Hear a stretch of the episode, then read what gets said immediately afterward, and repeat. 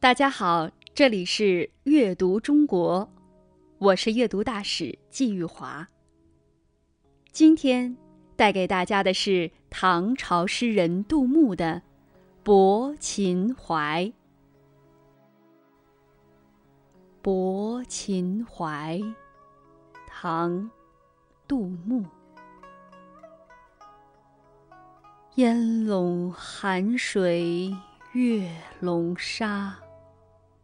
夜泊秦淮近酒家，商女不知亡国恨，隔江犹唱后庭花。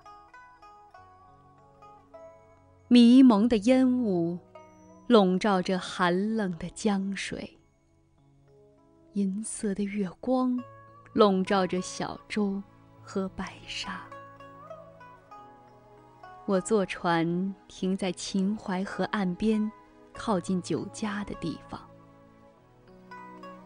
正在唱歌的歌女，不知道亡国之恨，依然在对岸吟唱《玉树后庭花》。杜牧，字牧之，唐代晚期的著名诗人。在诗歌创作上，杜牧与晚唐另一位杰出的诗人李商隐齐名，并称“小李杜”。这是为了和李白、杜甫的大李杜区别开。杜牧生于世代当官、很有文化传统的家庭。他才华横溢，很年轻就入朝当官。但是，杜牧生不逢时。在晚唐时代，唐朝盛世已经一去不返，皇帝平庸，宦官专权，边疆战事不断。杜牧再有才华，也无处施展，只好以喝酒写诗来抒发自己的苦闷。杜牧写诗喜欢评今论古。抒发军事与政治见解，尤其擅长七言绝句，风格明朗秀丽、清新自然，深受读者喜爱。秦淮河是六朝旧都金陵的歌舞繁华之地。唐朝著名诗人杜牧游秦淮，在船上听见歌女唱《玉树后庭花》。他当时感到非常的愤恨，于是写下了这首诗。《玉树后庭花》据说是南朝陈后主所作的乐曲，被后人称为“亡国之音”。当年陈后主长期沉迷于这种萎靡的生活，视国政为儿戏，终于丢了江山。陈朝虽亡，但这种靡靡的音乐却流传下来，还在秦淮歌女中传唱。杜牧对当时百孔千疮的唐王朝表示忧虑，所以写下《泊秦淮》这种具有现实意义的诗篇。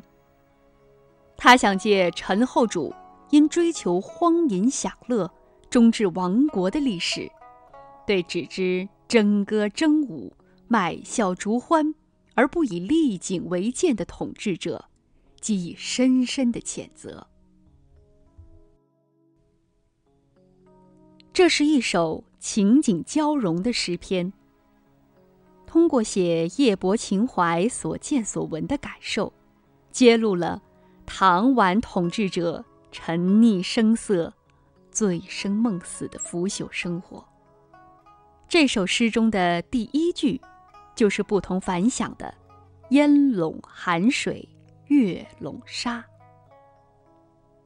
诗人一连用了两个“笼”字，勾画出一幅生动的秦淮河的迷蒙夜景，并且首句中的“月”“水”和第二句的“夜泊秦淮近酒家”是相关联的，显得很自然。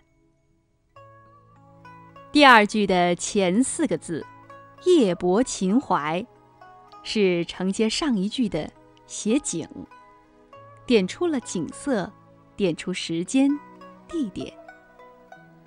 后三个字“进酒家”，又为下文做了铺垫，引出了后面的“商女亡国恨，后庭花”，也由此。才触动了诗人的情怀。商女是伺候他人的歌女，她们唱什么歌是听命于客人的。所以诗人说：“商女不知亡国恨”，其实暗指那些封建贵族与官僚。诗人将对历史的咏叹与对现实的思考紧密结合。才写出这首意境悲凉、感情深沉、表达含蓄的好诗。这首诗语言清丽，画面鲜明，具有很强的艺术感染力。而且前两句与后两句语境不同，诵读时需注意体会，语气稍有变化。以体现诗歌的魅力。烟笼寒水，月笼沙。夜泊秦淮，近酒家。商女不知亡国恨，隔江犹唱后庭花。这里是阅读中国，我是阅读大使季玉华，感谢大家的收听。